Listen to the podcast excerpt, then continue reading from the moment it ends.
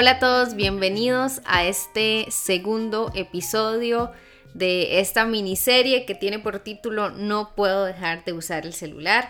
Estoy muy contenta de la reacción o, del recibimiento que tuvo eh, que tuvieron ustedes con el primer episodio. Gracias a toda la gente que me ha estado escribiendo, realmente lo valoro muchísimo.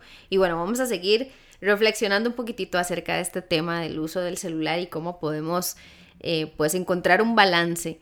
Recuerden que la pregunta con la que cerramos el episodio anterior fue eh, cuál es nuestra relación con el celular y que un poco la propuesta no era sancionar ni decir eh, no puedes usar el celular, no deberías usarlo, sino más bien cuestionarnos y ser conscientes y que podamos empezar a reflexionar acerca de nuestro uso del celular.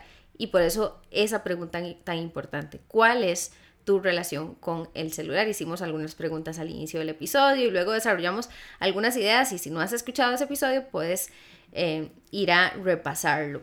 Y y bueno, apuntando un poco justamente a esta pregunta de cuál es nuestra relación, hablamos un poco acerca de que, de que quizá para algunas personas usar la palabra adicción sea algo fuerte, pero que, pero que teníamos que cuestionarnos acerca de qué tan compulsivo estaba siendo el uso del celular en nuestra vida y qué pasaba si no lo usábamos.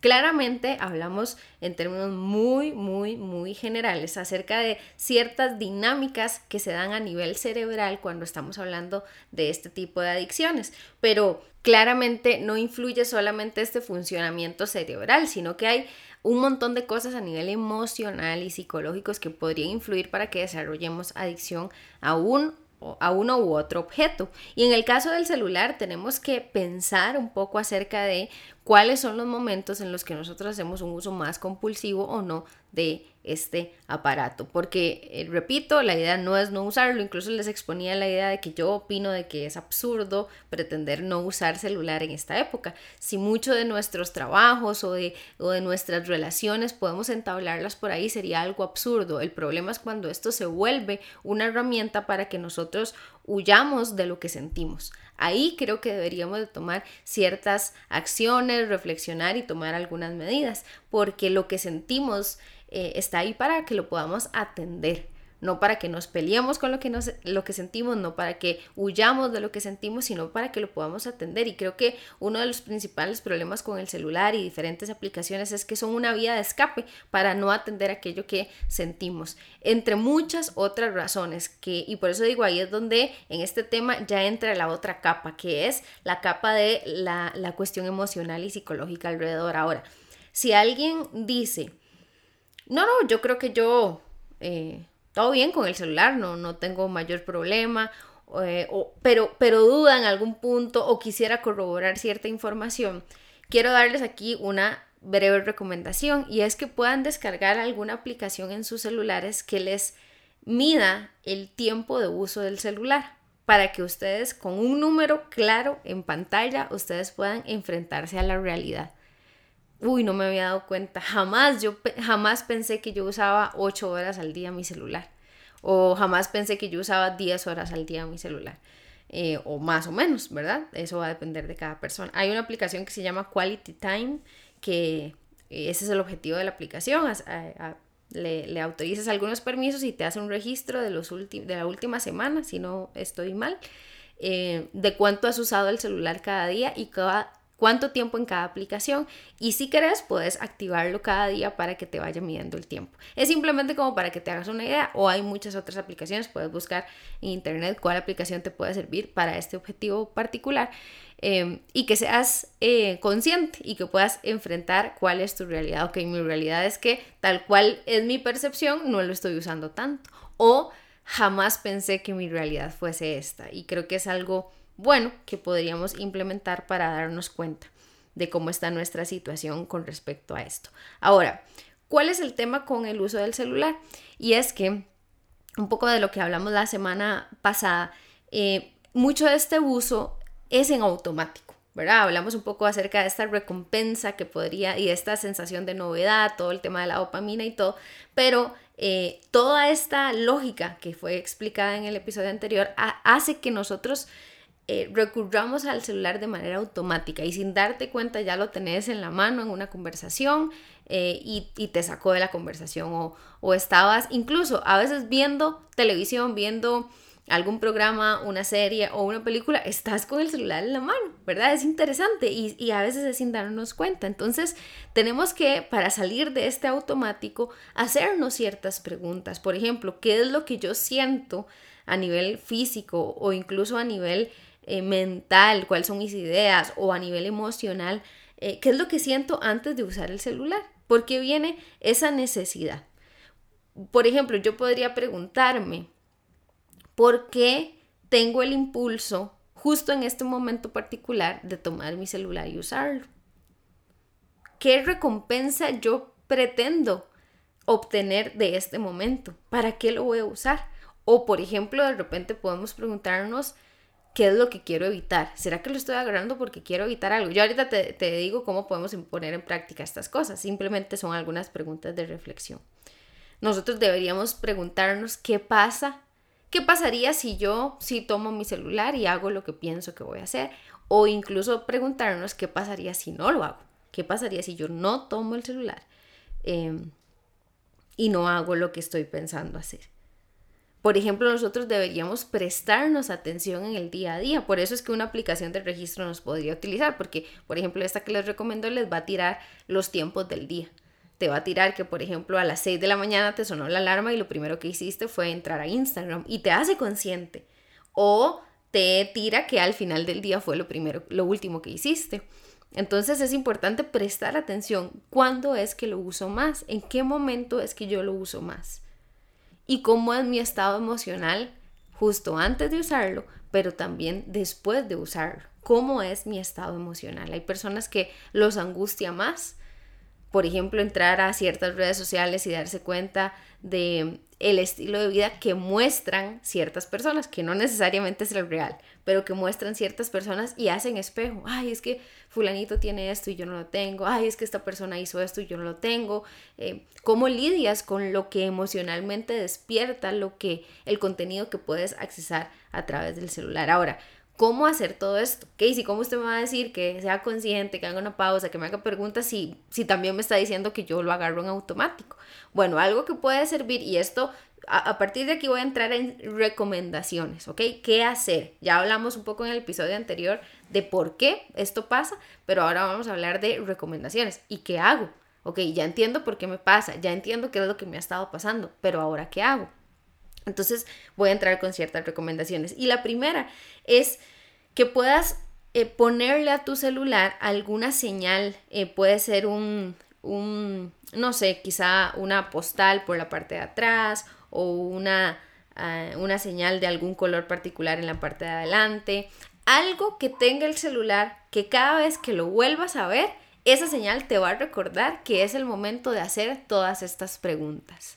Ese es el objetivo de esa señal. Incluso podría ser algo en el fondo de pantalla para que cada vez que lo desbloquees veas eso y recuerdes que es el momento de hacer las preguntas. Idealmente que sea que no sea en el fondo de pantalla, pero sí, bueno, si es la única opción, pues ni modo, pero ponerle algo al celular, ponerle algo al celular, quizá vas a cambiarle el estuche donde lo andas y ese color te va a recordar eso, o le vas a pegar algo en la pantalla, en la parte de enfrente, en una esquina, eh, no sé, algo que te pueda recordar cada vez que lo vayas a agarrar y donde veas esa, esa señal, digas, ok, es el momento de hacer la pausa, es el momento de hacer las preguntas.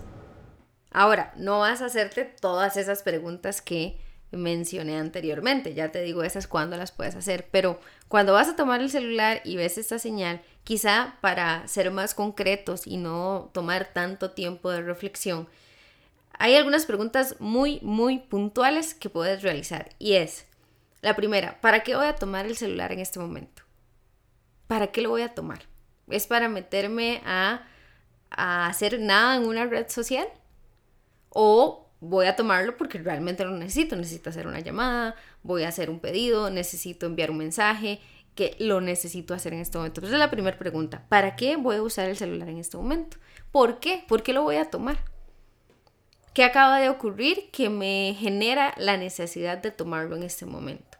Y esa pregunta nos puede dar mucha luz. Por ejemplo, no lo voy a tomar porque acabo de tener una conversación que me obliga a hacer esta llamada. Lo voy a tomar porque me acabo de dar cuenta que a nivel laboral necesito mandar este mensaje o porque quiero mandarle un mensaje a un amigo y está bien, todo está bien, pero de repente te des cuenta de, no, es que en realidad estoy aburrido. Por eso es que lo voy a tomar. O realmente lo que pasa es que me empecé a sentir como un poco ansioso o ansiosa y eso es lo que me motiva a tomarlo. Esa es información súper valiosa. Y si la respuesta que obtienes de, esta de estas preguntas es que en realidad te das cuenta de que no necesitas tomarlo en este momento, no necesitas meterte a hacer absolutamente nada a redes sociales, que te planteas, bueno, ¿y entonces qué podría hacer? Entonces, ¿qué podría hacer? Quizá estás en medio de una conversación, en una mesa de conversación, y la conversación te parece aburrida o estás aburrido.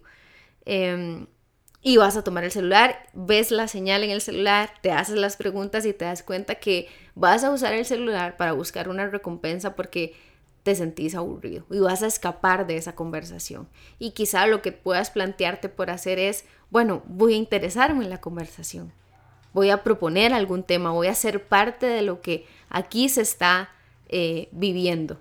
Así que entonces esas son preguntas muy concretas y básicas. ¿Para qué voy a usarlo en este momento? ¿Por qué? Y dependiendo de la pregunta, si consideras que no es el mejor momento para usarlo o que podrías usar hacer otra cosa, entonces la pregunta de qué otra cosa puedo hacer en este momento. Si implementas este tipo de práctica unido a, eh, por ejemplo, averiguar la cantidad de horas que usas al día el celular, eh, quizá, por ejemplo, con una semana de poner esto en práctica, ya tengas la información suficiente para hacerte de manera más reflexiva esas preguntas que mencionaba al principio. Em, cuál es el impulso que te lleva a usar el celular en determinados momentos, cuáles son los momentos del día o de la semana donde consideras que más eh, compulsivamente lo utilizas, cuáles son las principales eh, situaciones en las que te ves eh, tentado, tentada a utilizarla, cuáles son las recompensas que estás buscando, si estás huyendo o no de algo, etcétera, etcétera. Entonces, tienes que recopilar información. Creo que es imposible pretender cambiar y decir, bueno, voy a dejar de usar menos mi celular, si primero no buscamos información, si primero no hacemos ciertas pausas para observarnos y para reflexionar en nuestro comportamiento y sobre todo en nuestras motivaciones. Una vez que tengas toda esta información, eh, quizá puedas ya después empezar a implementar cosas distintas a partir de, esta información que recolectaste y a partir del autoconocimiento, de entender por qué te pasa esto de esa manera eh, y cuáles son los momentos en los que te ocurre. Siempre he considerado que el autoconocimiento es una, es una parte vital de todo cambio. Eh, es, es, muy común escuchar a personas que quieren, por ejemplo, en, el tema de consulta o demás, cambiar, Y, casi que todo cambia por arte de magia, pero olvidamos que antes de que eso llegue, necesito tomar tiempo para conocerme, para entender por qué hago lo que hago, por qué lo hago en ciertos momentos, porque tengo estas tendencias particulares, particulares en, ciertas situaciones específicas. Entonces, toda esta información te permitirá aumentar tu autoconocimiento en cuanto al uso del celular para después, si quieres, empezar a tomar ciertas decisiones. Ahora bien, dentro de esas decisiones que podrías ir tomando o ciertas acciones para cambiar cómo se ve esa relación que tienes con el celular.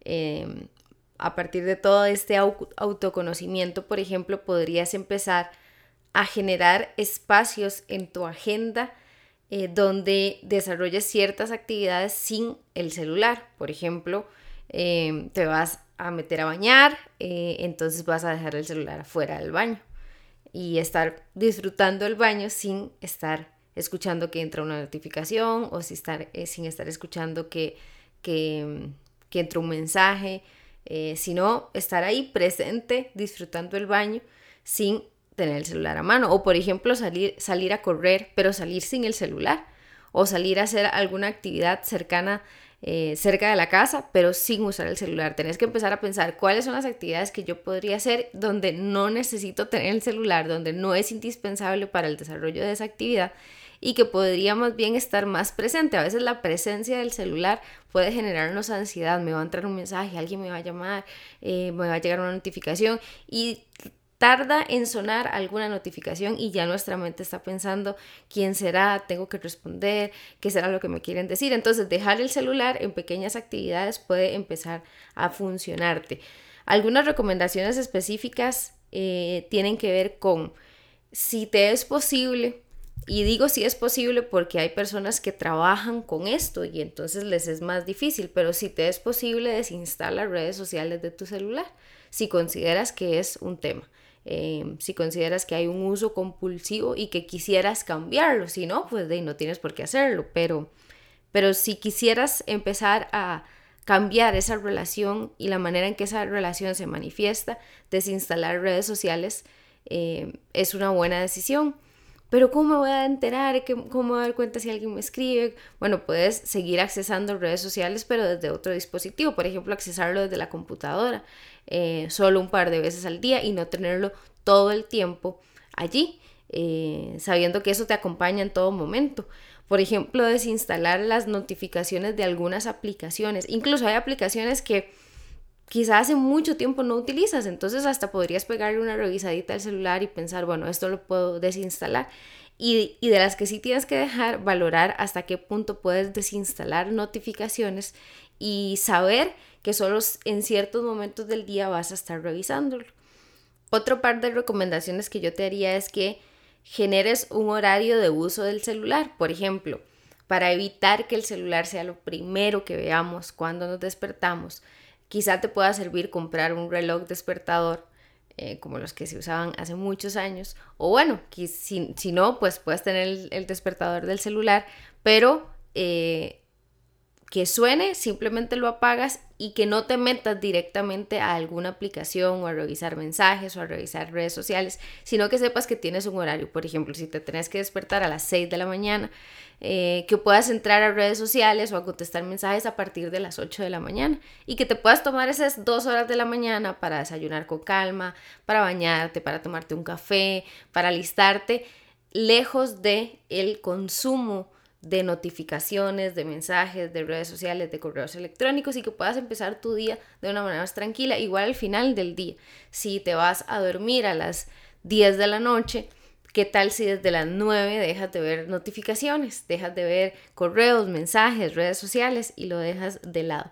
Y otra recomendación importante, esta la he estado tratando de aplicar yo de manera personal, les voy a contar un poquito, es generar en, mi agenda tiempos donde sé que eh, no voy a usar el celular, por ejemplo, en los tiempos de comida. Estoy tratando de que en los tiempos de comida yo quiero estar presente con mi comida, quiero estar presente conmigo o con la persona con la que estoy compartiendo ese tiempo de comida y no tener el celular ni siquiera en la mesa. Eh, eso es algo que yo he estado poniendo en práctica. Y también otra recomendación puede ser en tu casa tener algunas zonas que le llamemos zonas libres del celular.